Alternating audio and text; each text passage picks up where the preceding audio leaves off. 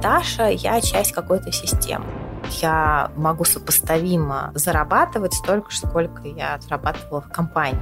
И у нас, конечно, в культуре вот этот страх ошибки, он присутствует. Знакомо, понятно, это не значит, что нам приносит это удовольствие. Я изначально человек недоверяющий. Весь смысл нашего существования в развитии, в расширении себя. Я его полюблю, отмою, что-то с ним сделаю, он станет принцем. И чтобы мне чему-то научиться, мне нужно сделать несколько повторений, где я сделаю неправильно. Войны — это всегда результат коллективной травмы ты должен этим паттерном научиться обладать, стать его хозяином. И он мне помог в каком-то смысле выжить.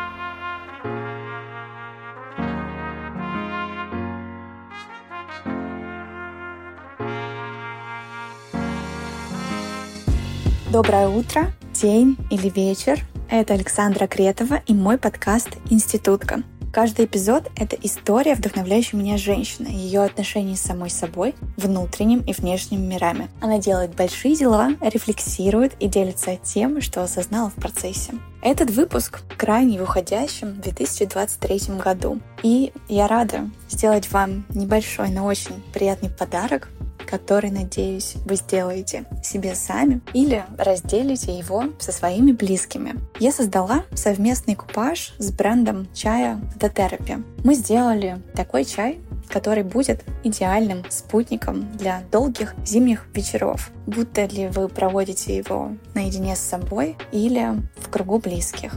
Чай получился насыщенный, согревающий, игривый но одновременно глубже, раскрывающийся с каждым новым завариванием. Я надеюсь, что вы будете пить его в окружении близких людей, в радостном свидетельствовании жизни друг друга, и за ним получится глубокий разговор о сокровенном. Купить чай уже можно на сайте The Therapy. Ссылку я оставляю в описании к выпуску перейдем к героине этого эпизода. Мне хотелось последний выпуск сделать особенный, поэтому сегодня мы говорим с психологом, с Дарьей Панкратовой-Бородиной. Специализация дальше — это трансперсональная психология, которая рассматривает любую личную проблему с точки зрения коллективных и системных процессов. Мы поговорили с Дашей о том, как коллективный миф влияет на наше решение, почему мозг мешает нам идти в новое и что с этим делать а также что делать с паттернами и привычками, чтобы стать более свободными от них. Поддержкой и благодарностью от вас будут оценки и отзывы в подкастах, сердечки в Яндекс Музыке и отметки в социальных сетях. Это поможет услышать наш разговор тем, кому он сейчас нужен. Приятного прослушивания!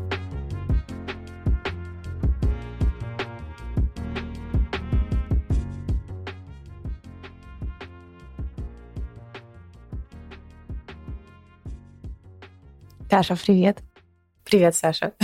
Рада тебя видеть. Взаимно. Расскажи немного о себе, чем ты занимаешься.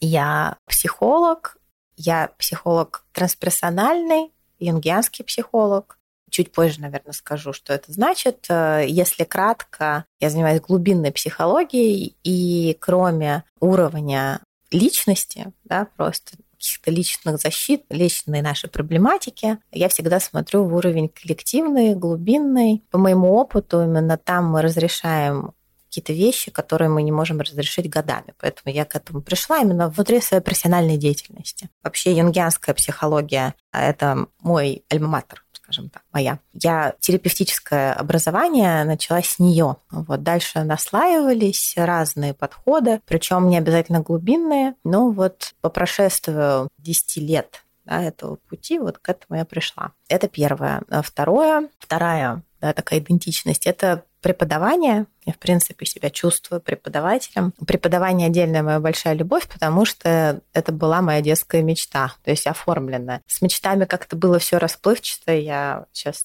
тоже про это поговорю, наверное, потому что вопрос актуальный. Да? Всем интересно, как найти свое призвание. У меня есть определенный опыт в этой истории, и мне кажется, всегда полезно им поделиться. Я люблю делиться, что людям помогает. Но вот оформленное желание преподавать у меня было. Я просто не понимала, как, как это сделать, что... И что, наверное. Да, и что. Идти в аспирантуру, преподавать в университете, как будто бы все немножко не то. И когда психология появилась в моей жизни, все сложилось, да, потому что это интересная деятельность тем, что ты бесконечно учишься. Ну, сколько ты занимаешься, столько ты учишься. Тут нету границ, всегда есть куда расшириться. Множатся психологические школы, их уже больше 450 официально признанных, поэтому у тебя всегда есть куда пойти что-то еще узнать. Да? Это с одной стороны. А с другой стороны, набирая этот опыт, ты можешь делиться, потому что психология уже самая популярная наука, и на текущий момент времени все, наверное, люди рано или поздно приходят к такому внутреннему вопросу, какой я, как мне развиваться, что это за автоматические какие-то блоки, на которые я наталкиваюсь. Психологии популяризируется, поэтому такой есть большой запрос на какие-то широкие да, психологические темы. Ну и, собственно, так это мое преподавание родилось. То есть я начала делать образовательные программы для широкого круга да, людей, ну, скажем так, пациентов, клиентов, условно, учеников, да, которые могут решить свои какие-то проблематику жизненную. И постепенно а, все это стало приходить э, к тому, что я в процессе сейчас, что стал рождаться запрос от коллег. Небольшие супервизорские группы появились, и я ну, вот в этом направлении сейчас тоже развиваюсь, то есть куда обучение для коллег. Это вторая история. А третья история, третья своей постаси, но я предприниматель, мне нравится слово, наверное, создатель, потому что я к этому так отношусь. Я делаю свой проект, собственно, образовательный, и э, внутри этого развиваю вот эту сущность. Это с точки зрения профессиональной истории. Лично, ну, что для меня важно, что я человек, мне интересно вообще бесконечно саморазвиваться, изучать себя. Я мама, жена, дочка, да, друг. Вот, наверное, это такие важные, важные постаси. С психологией был такой путь. Мое первое образование вообще не связано никак с психологией. Я поступила, там, как все люди, в 17 лет в университет. И в то время, когда я была студентом, как-то всем было модно поступать на какие-то стабильные, понятные факультеты. Все хотели попасть либо почему-то в экономический, или юридический, или менеджмент какой-то. Ну вот так. Я поступила на юрфак в МГУ честно, меня это не вызвало в процессе обучения какого-то большого отклика. Я помню, как на первом курсе у нас появилась философия, и мне было настолько это интересно. И вот это прям пробудило какой-то внутренний интерес разбираться, да, ведь в философии очень много этих вопросов, кто я, зачем я, вообще в чем смысл. Я и увлеклась. И через это увлечение философией у меня после выросло увлечение психологией, потому что они связаны в очень многом. Психология тоже бывает разная, она бывает более естественно-научная, бывает больше философскому направлению, крылу, да, примыкает. И вот оттуда как-то я туда зашла. И просто, ну, что-то стала учать для себя. Различные вообще инструменты самопознания мне попадались, и я вот, ну, как-то в это углубилась. Потом я закончила юридический факультет. Э, работала я юристом буквально только на старших курсах, и, наверное, там, не знаю, полгода после того, как окончила, и первый раз тогда поменяла, да, что-то в своей профессиональной истории. Я, ну, стала заниматься таким менеджментом-организацией реализация каких-то проектов. И, ну, вот стала в этом развиваться.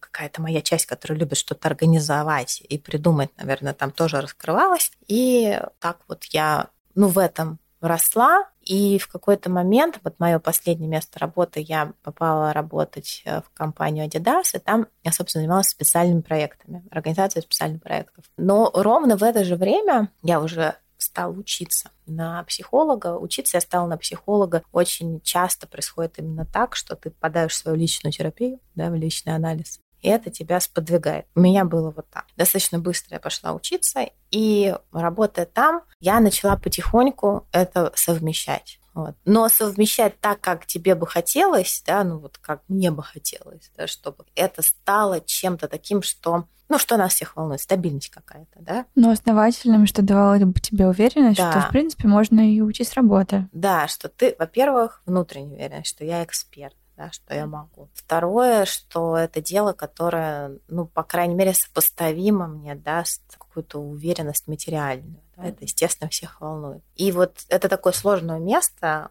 у многих людей, у меня очень много пациентов, клиентов, которые с этим приходят, что они хотят вроде что поменять. Но когда у тебя есть эти плюшки, да, особенно корпоративного мира, прекрасно понимаю. Это сложно. Да, Зарплата. Да.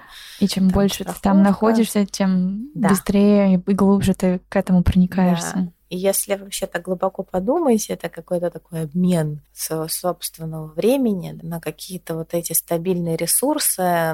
И иногда там уже немножко суть вообще это теряется, но это нормально. Я сама через это проходила. Что мне помогло в конечном счете? Ну вот нужно было просто принять решение. И когда ты принимаешь решение, что нет, это мое призвание, я хочу туда двигаться, вот у меня внутреннее решение такое, ну, вызрело. И на этом внутреннем решении я завела тогда блог в Инстаграме и стала писать, вообще причем про разные инструменты само, самопознания. Он такой был миксовый, который, ну вот я вижу, мне интересно. И в течение меньше месяца, то есть там недели три прошло, и у меня был такой ответ, то есть блог стал развиваться, расти, люди стали писать, и я поняла, что в целом на консультациях я могу, проводя да, консультации, которые я хочу делать, могу сопоставимо зарабатывать столько, сколько я там зарабатывала в компании. Хотя мне казалось это нереальным там еще полгода назад. Ну и все, нужно было просто сделать этот шаг, да, и прийти к этому решению. Классно, конечно, что так быстро, наверное, не у всех происходит так быстро, но я хочу сказать, что очень важно это внутреннее решение. Часто это не происходит быстро, потому что нет этого внутреннего решения, что да, вот я выбираю, я хочу, я готов. Потом, даже когда у тебя есть такой ответ, опять же возникают сомнения, а вдруг, а что? А правда ли это? А да, это со мной случилось? Это? А вдруг это завтра исчезнет, этого да, не будет? Да, ну какие гарантии, да, вдруг это исчезнет. Вот, здесь тоже нужно ну, сделать такой какой-то выбор. И вот у меня тогда получилось, меня очень поддержал, меня близкие поддержали, очень поддержал мой муж, как-то даже вот морально, что, ну, конечно, у тебя получится, ну, конечно, надо уходить, что, что думает, да, надо. И мама, и как-то, в общем, это тоже помогло. Ну, собственно, все. И вот после этого это был таким переломным этапом, когда я уже занималась этим, но это стало основным. А с чем ты еще помимо вот страха, скорее всего, да, столкнулась mm-hmm. в момент, когда принимала решение уходить из найма, уходить из корпорации? Мой такой субъективный совет, если вы хотите принять такое решение, вы попробуйте как-то это совместить до пробовать разное. Ведь не обязательно открывать, не знаю, сразу открывать завод или там, я не знаю, сеть магазинов или еще что-то. Можно себя просто попробовать, почувствовать, тем более сейчас есть разные возможности. Если это какие-то такие занятия, где нужна ваша личная экспертиза и практика, там вообще все проще, потому что вы можете просто тихонечку это делать, пробовать, сталкиваться со своими какими-то ступорами, которые неизбежно будут возникать. Эксперт ли я, а могу ли я, да, ну и вот вообще немножко с этим чуть-чуть поиметь дело, да, получить обратную связь какую-то, да, вот как-то здесь заземлиться. Вот. Если какие-то вещи, например, вы, не знаю, хотите что-то производить или создавать. Да, это можно начать с малого, да, благо сейчас есть для этого все возможности рассказывать потихонечку, сделать, не знаю, небольшой Инстаграм, да, ну, как это люди делают, да, одним словом, двигаться. Мне кажется, главное ограничение общее, вот это такой идеализм, что, ну, раз уж я сейчас буду делать, я сейчас должен сделать, так сделать, чтобы это было, ну уж точно прям уверенно, хорошо. И если не самое лучшее, то одно из. Но все крупные истории, назовем это так, бренды или личные бренды, они с чего-то начинали, да, и все время туда идут. Ну, не знаю, например, там, создатель Зары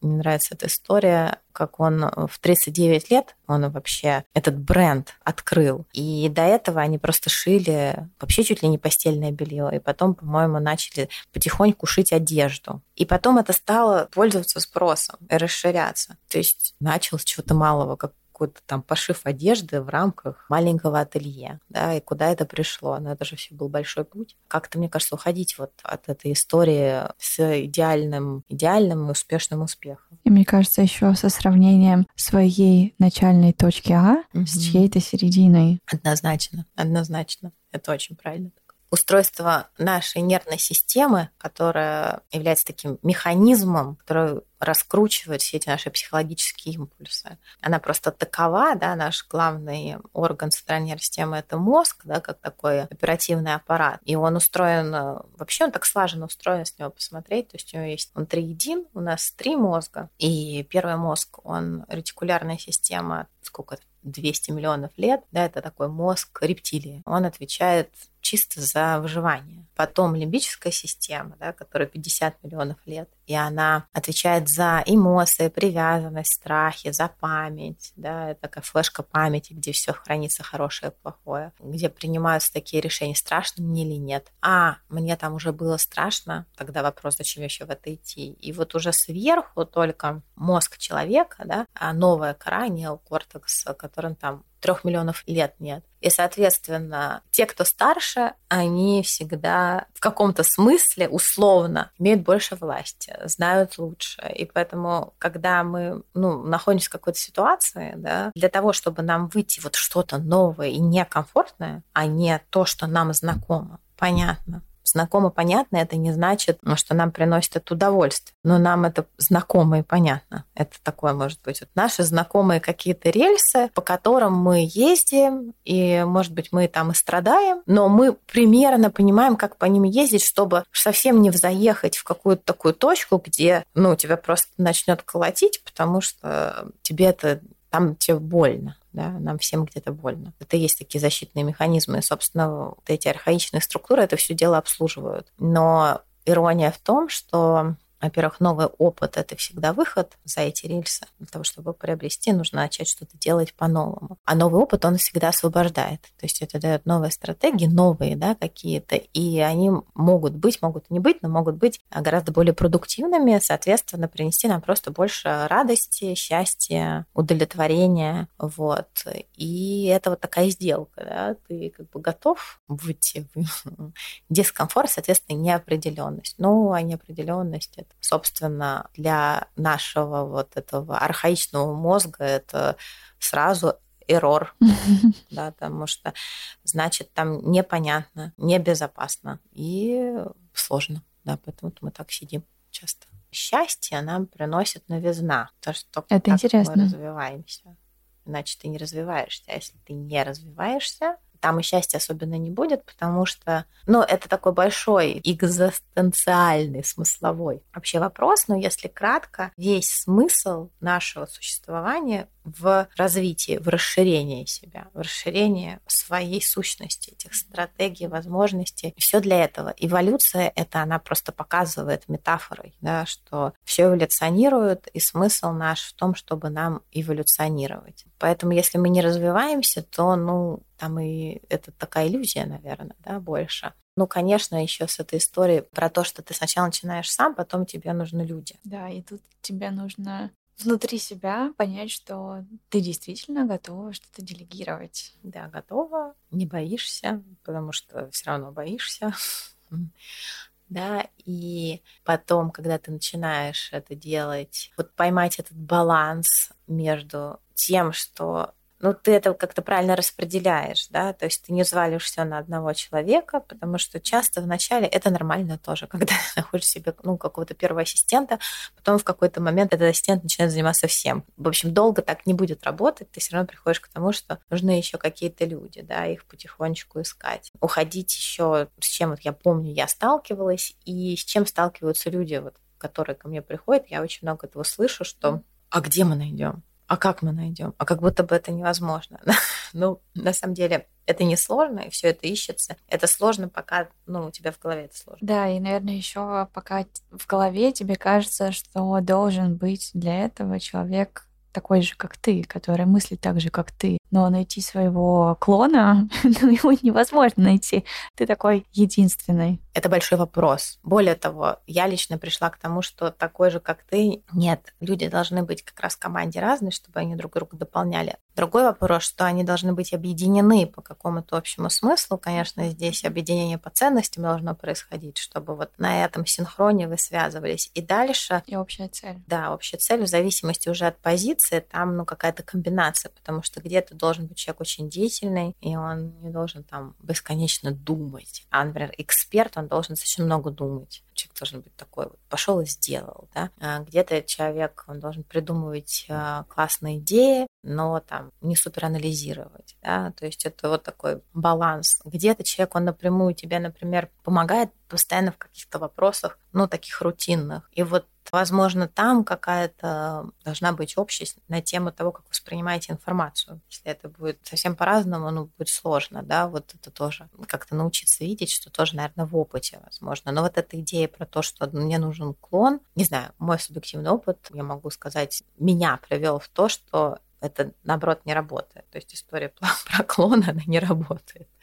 Потому что тогда вы будете смотреть все в какую-то одну сторону, а развитие где будет, да, развитие в каких-то тех местах, которые ты не видишь. Как это происходит в твоем случае при работе с новым человеком? Я изначально человек недоверяющий. Но я могу сказать, что это не приговор, потому что к тому, к чему я пришла сейчас, я, наверное, могу уже сказать, что я в каких-то вещах доверяю и могу делегировать и не контролировать да, этот процесс. Хотя мне вообще базово это очень сложно я сама контролер. То есть то это как было в начале, я вот к чему, и то, как это сейчас, это вообще две разные истории.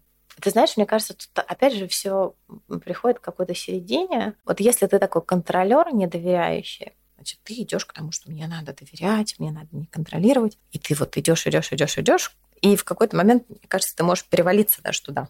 Ну вот сложно, да, это поймать а где эта середина, да? Может быть, даже слишком много всего отдать, ну, типа, делайте сами. Да, это такое вот место, где нужно этот баланс найти. И тут, наверное, вопрос ролей, да, в чем твоя роль. Потому что у тебя есть определенная роль, и есть какие-то вещи, которые ты именно, ну, и делаешь, и за тебя их в хорошем смысле никто не сделает. И для себя понять, вот что это за вещи, да, что это за роль. Про себя конкретно, если могу сказать, это какие-то экспертные вещи, да, которые ну, никто за меня не сделает, потому что это моя экспертиза. И это такой мой еще творческий процесс. Это и создание там программ, и написание определенных текстов, таких ключевых смыслообразующих. Это мой опыт, да, которым там я, например, делюсь. Это мое прямое общение с людьми разного рода, как с клиентами, там, не знаю, ведение групп, так и ну, какое-то общение, которое расширяет связь моих контактов и прочее. И важный еще такой момент, наверное, в хорошем смысле, ну, это вот и есть лидерская роль, вдохновление да, людей, но не вдохновление, типа, сейчас я вас вдохновлю, да, выступать мотивационным оратором,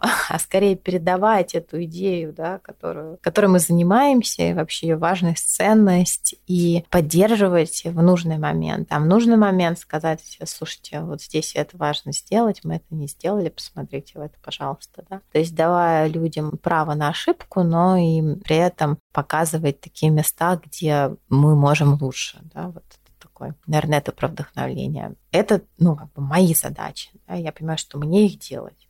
И вот здесь за меня это не сделают. Это тоже такой трезвый взгляд на это. А дальше, собственно, вопрос, а что я могу делегировать действительно? Что будет эффективно, чтобы я делегировал? И тут тоже есть такая, ну, как это сказать, уловка, да, что ли, да, такое место, которое тебя может поймать. Что ты хочешь тут автоматически делегировать все, что тебе не нравится делать.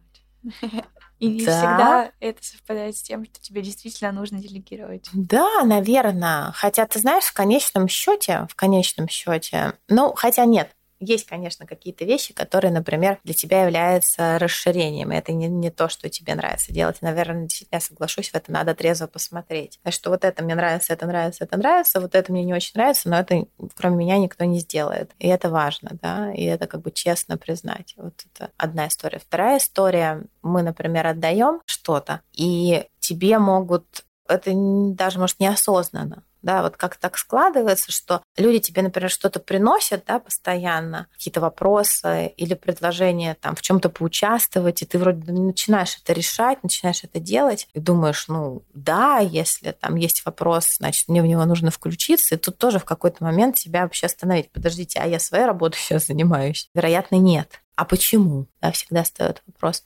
Может быть, этот человек не хочет заниматься именно этой частью работы. Окей, допустим. А дальше, почему? Потому что это моя часть, или, может быть, это про него. Тоже вот, знаешь, такой важный момент про делегирование и про как бы взаимоотношения внутри этого делегирования. То, что мы все меняемся, мы все растем, и плюс мы все разные. Иногда ты можешь человека взять в команду и думаешь, он с этим точно справится. А потом в процессе выясняется, что на какие-то моменты мы, допустим, это не про него. Да, ему неинтересно. Ему неинтересно. Он это сделал один раз, а дальше да. все. И может он чек-то хороший, но и дальше тут как бы развилки. Либо ты ему какое-то место находишь, либо ты честно признаешь, что ну окей, значит, мы здесь не сработались, да, прекрасно, для него это опыт, для меня это опыт, на ну, такой как бы ноте, да, принимаете решение, как это менять, да, ты, соответственно, ищешь другого человека, человек себе ищет место, которому подойдет. Людям, которые любят контролировать, это сложно тоже, потому что, ну, как вроде уже знакомы, лучше мы тут как-то, ну,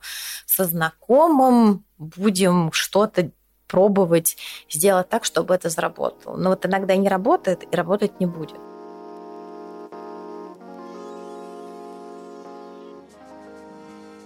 Каждую секунду на нас действует огромное количество внешних сил. Понять, что дело не всегда в самом тебе, на самом деле уже достаточно освобождающее переживание. Работать с большими системами, семейными, рядовыми, коллективными, можно разными способами, но я лично больше всего в этом вопросе доверяю психологам. Сервис психотерапии Zigmund Online тщательно выбирает своих специалистов. Их сейчас на платформе больше тысячи, но отбор проходит в среднем только один из десяти. У ребят достаточно строгие требования к специалистам. У психолога должно быть больше трех лет частной практики, и опыт подкреплен дипломами о высшем психологическом образовании. Во второй части выпуска Даша рассказывает об алгоритме освобождения от поведенческих паттернов, в том числе переданных нам предыдущими поколениями. Я верю, что вместе со специалистом сделать это проще, быстрее и эффективнее. Промокод «Институтка» дает скидку 15% на первую сессию в сервисе Zigmund Online. Оставляю ссылку в описании к выпуску.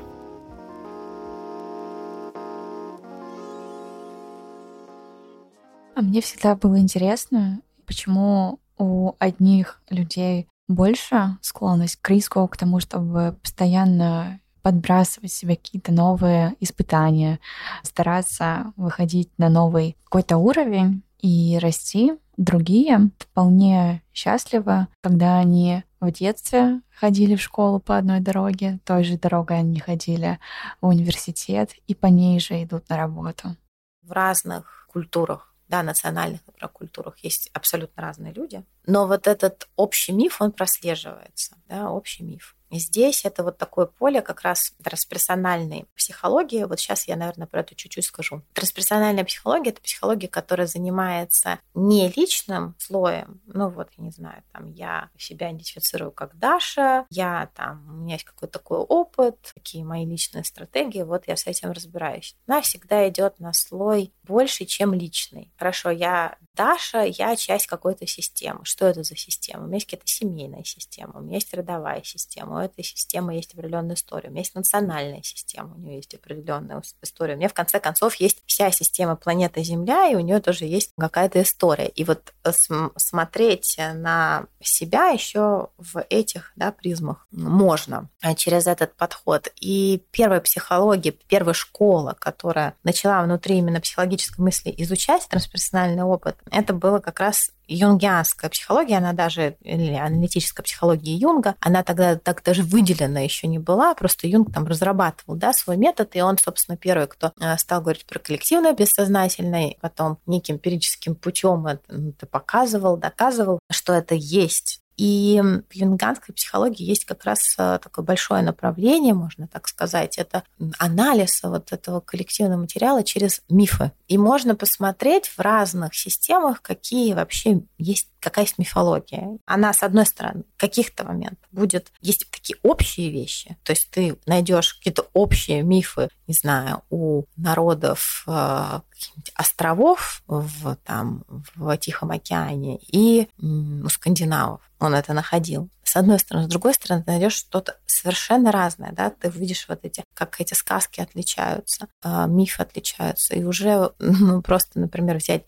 нашу мифологию, на наши сказки, да, там ну, давайте так, вот восточнославянские, да, назовем это так. Можно и наши, да, конкретно русские выбрать. И у нас присутствует несколько таких тем. Это история про, ну, вот этого Ивана на печи, да, который вот лежал-лежал, и потом ему, во-первых, надо как будто бы проснуться, да, как будто бы вот себя что-то сбросить. С одной стороны. С другой стороны, у него что-то по щучьему велению, да, происходит, да, это вот как это внутренний этот миф про то, что что-то по щучьему велению произойдет, а ты можешь лежать на печи, это интересно, да. Ну, то есть такое, мне кажется, присутствует. Это с одной стороны. С другой стороны, вот эта вот иголка в яйце, яйцо в утке, там, да, вот какие-то эти условия, как какой-то алгоритм на обретение чего-то. Или история, например, про конька-горбунка, и там три котла, куда ты должен запрыгнуть, пройти какие-то эти испытания. И причем как? Там в горячую, да, какую-то там воду в молоко, еще что-то, да, ты там прыгаешь, в общем, и в неизвестность, но и в такой какой-то глубокий изменяющий тебя процесс. Это такая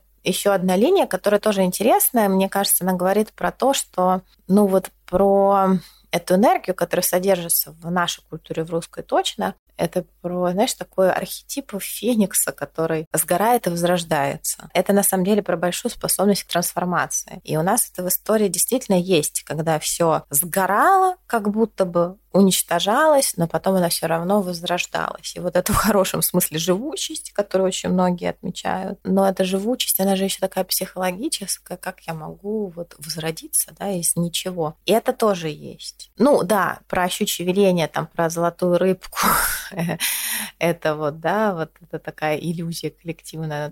Ну вот, не знаю, мне пришел аленький цветочек. Это вот такой миф про красавицу и чудовище. И вот мне кажется, у нас в культуре он тоже имеет место быть, что есть какое-то чудище. Я его полюблю, отмою, что-то с ним сделаю, он станет принцем. Но это, да, такая метафора чудища, ведь это может быть и человек, который мне там делает больно, или с которым я да. на самом деле мы вообще разные. Он не знаю, чудище, а я девушка. да? Значит, он плохой. Ну, просто он такой. И вот что я что-то с ним такое сделаю, что он... Превратится в прекрасного принца. Да, это вот тоже, да, интересная такая идея. И отсюда уже приходит определенная информация. О чем? О том, что мы точно можем рисковать на самом деле и идти в какие-то глубокие процессы, которые нас могут менять. Да? То есть мы можем, мы можем с одной стороны. И, и на самом деле мы, и у нас опыт такой есть, и мы готовы да, к этому. С одной стороны. С другой стороны, есть какой-то инфантилизм вот этот, что что-то само случится, что я могу полежать, и потом что-то придет, э, какая-то щука, рыбка, и она мне там принесет какие-то замки, а я могу на печи лежать на самом деле, да. Это инфантилизм и... И авось, любимый и авось, всеми. да, такое, и ну, иллюзии какие-то, наверное. У нас это есть в культуре, иллюзорная такая природа многих наших проблематик. Потому что я буду очень много думать, представлять, э, мечтать, еще что-то. На, и еще я смогу додумать это за да. другого. Да, но делать я не буду в этом смысле, например, я знаю какие-то другие культуры, но такая англосаксонская, да, вот что англичане же деятельные изначально очень люди, и потом из этого породившаяся, ну, как бы выросшая Америка, да, они там принято лучше я сделаю, чем не сделаю. Да. Да, а у нас я лучше буду вот лежать. И, ты знаешь, я сейчас еще вспомнила, как э, достаточно часто в детстве мама говорила: ты сначала думай, а потом делай. Потом делай, да. Да, кстати. Или семь раз отмерь, один да, раз отрежь. Тоже это наш миф. Не как бы ты сначала все взвесь, все отмерь, а потом уже попробуй. Да, а ну, мы-то учимся на ошибках, на самом деле. И ребенку для того, чтобы научиться ходить, ему нужно, я не знаю, сколько там Научиться раз падать. Там сотни, да, и потом научиться ходить. Так и в жизни. Чтобы мне чему-то научиться, мне нужно сделать несколько повторений, где я сделаю неправильно, да. Ну, то есть это не придет меня к результату, а потом я найду вот этот способ, как мне это делать, чтобы меня к результату привело. И у нас, конечно, в культуре вот этот страх ошибки, он присутствует однозначно. Но на этом много есть э, объяснений от климатических до исторических. Мое профессиональное здесь э, такое мнение, что если есть какая-то идея, такая, которая есть, например, в каких-то духовно-философских концепциях, ей там тысячи лет, она устойчивая, ее еще не может обосновать наука, это вопрос времени скорее всего, потому что очень многие эти идеи, они уже обосновываются а научно, как только появилась современная физика, то есть не макромира, а микромира, психика — это микромир, и она очень быстро стала обосновывать многие вещи, о которых говорит психология, но, например, это еще не может доказать, или о которых говорят какие-то духовные концепции. Но это было не доказано, и мы все к этому приходим, к этой интеграции, как бы холистики, это такой тренд. И про коллективную травму это очень важно, мне кажется, вообще в наши дни. Вот это этого понимания смотреть туда, на себя через это.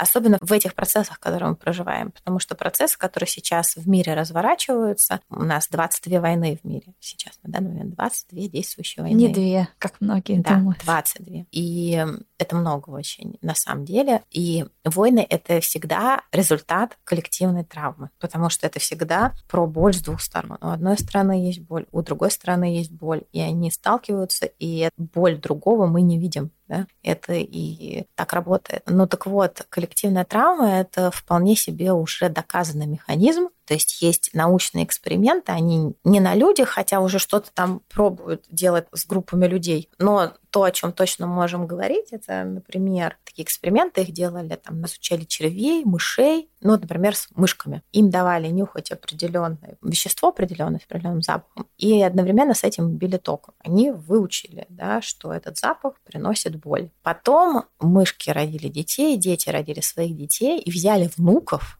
то есть это уже внуков, даже не детей, и давали им нюхать этот же запах. Они реагировали точно так же, как их бабушки и дедушки. Их никто этому не учил. До этого у других поколений, перед этим этого не было эффекта. Соответственно, о чем нам это говорит? Что болезненный травматический опыт, он передается трансгенерационно, то есть через поколение. И поэтому мы имеем ну, с вами такой механизм, вот если взять нашу культуру, всю эту травматику, которой очень много. Она трансгенерационно в нас вписана, да, вписана. Мы носители этого. Другой вопрос, что нам с этим делать, потому что этот вопрос встает. То же самое, что с э, личной травмой. Вообще бы спорила бы насчет травмы. Можно ее определить как личную, потому что мне кажется, что любая травма, она в конечном счете трансперсональна, то есть у нее есть разные причины, разные вот эти слои. И именно это понимание помогает нам с переживанием да, ее, с изменением этого опыта. Ну так вот, э, здесь нужно делать все то же самое, что ты делаешь лично с собой, или ты, например, заметил это вот какие-то эти корни. Ты должен этим паттерном научиться обладать, стать его хозяином. И чтобы паттерн был твоим хозяином, а наоборот, ты им обладал. Для этого первый шаг — его увидеть,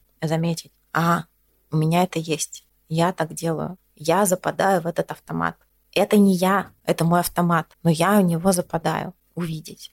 Дальше увидеть, что этот автомат, он, ну, мы его наделяем такой негативной да, краской, потому что он нам мешает. Но на самом деле он мне помог в каком-то смысле выжить. Да? Он меня адаптировал. Если бы меня его не было, ну, меня просто бы психика не выдержала. Да? Уж не говоря про какие-то вещи, что сейчас это не актуально, нам вот в 23 году это не актуально. Но какие-то вещи, не знаю, нашим бабушкам, прабабушкам были очень актуальны, потому что у них были абсолютно другие жизненные обстоятельства. Это было обосновано, эти защитные механизмы. Соответственно, увидеть, что, э, ну, у этого есть позитивное намерение, да, убрать вот эту негативную окраску, потому что тогда я сразу могу с этим по-другому взаимодействовать. И далее с любой травмой, любым вот этим автоматизмом работает перепроживание. Мне нужно это перепрожить, то есть мне нужно это увидеть, заметить, в каком-то смысле поблагодарить, да, это что это было, спасибо большое. Но сейчас я хотела бы делать по-другому. И приготовиться к некому длинному пути, потому что это не бывает по щелчку пальцев за раз. Это такая система повторений, как любое научение. Для того, чтобы нам чему-то научиться, нам нужно очень много раз повторить, и сначала неправильно. И тогда я, например, его вижу, и я сначала делаю так же, как и раньше. Окей, хорошо, я сделала так же, как и раньше, но я смотрю на это и говорю, вот я сейчас сделала так же, как и раньше, но я это вижу. Какое-то количество времени ты ну, делаешь вот так. Потом наступает момент, если ты проявляешь терпение, что ты хочешь сделать, но не делаешь. А, смотри, я хотела сделать, но я этого не сделала классно, я за этим понаблюдаю. И потом опять я хотела сделать, но я не сделала. И потом в какой-то момент ты приходишь к тому, что, что ты и не делаешь уже, да, и даже и не хочешь, но ты как будто бы делая это, думаешь, м-м, я бы вот раньше бы сделала бы вот так, я бы захотела это сделать, а сейчас я этого не делаю, я делаю по-другому. Все, ты как бы этот паттерн стал твоей собственностью в этом смысле. Вот, вот так это происходит. Но это вот такой ну, как бы длительный период проб и ошибок, к нему нужно быть готовым. И насчет вот этой истории межпоколенческой, это очень интересно, потому что тогда чем мы занимаемся? Мы занимаемся, ну вот это хорошее слово хилинг, да, с, на английском мы так это и говорят, что мы хилим травму, да, или по-русски мы исцеляем травму. Действительно, исцеляем эту травму, которую там переживали наши предыдущие поколения, и мы в этом смысле ее здесь останавливаем. И так мы эволюционируем. За что ты себе благодарна в этом году? В 2024 году моему проекту, да, и вообще моей деятельности, когда она стала абсолютно автономной, не смешана с чем-то другим, 6 лет. И вот в этом году это была такая пятилетка, ну и получается где-то уже 10 лет, когда я вот пришла, да, встала на этот путь, да, своего призвания.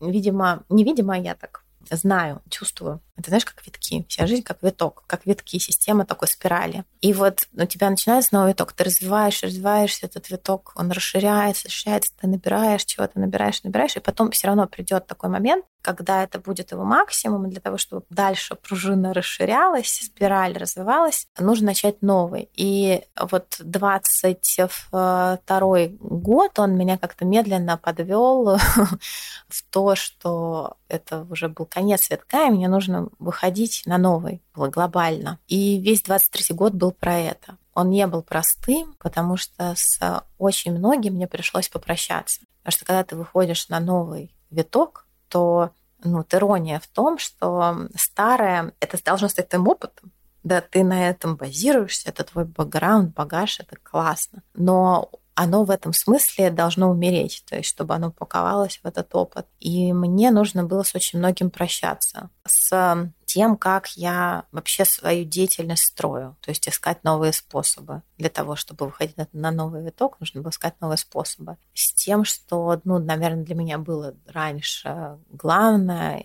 теперь это как-то по-другому, с какими-то направлениями да, деятельности какими-то людьми, да в конце концов с такой старой собой. Я себе благодарна за то, что я так очень достойно выдерживала большое количество неопределенности в этом году. Это тоже для меня раньше было очень сложно, а сейчас даже интересно. Благодарна себе за то, что я вот научилась, я в этом году это увидела, отказываться от каких-то стабильных вещей, казалось бы, стабильных, да, там, назовем это словом материальным, но это не только про деньги, это просто вот про что-то устойчивое, да, такую материю, во имя да, развития какой-то идеи того, что ты еще не можешь потрогать, но ты понимаешь, что для того, чтобы тебе прийти вот на этот какой-то новый уровень, в новую себя, тебе нужно от этого отказаться, вот отпустить эти руки и оставить это. Вот я благодарна себе за то, что я это сделала, ну, делала, может, еще где-то продолжаю делать. Ну вот, пожалуй, так. Благодарю тебя. Спасибо, Саш, большое. И я тебя.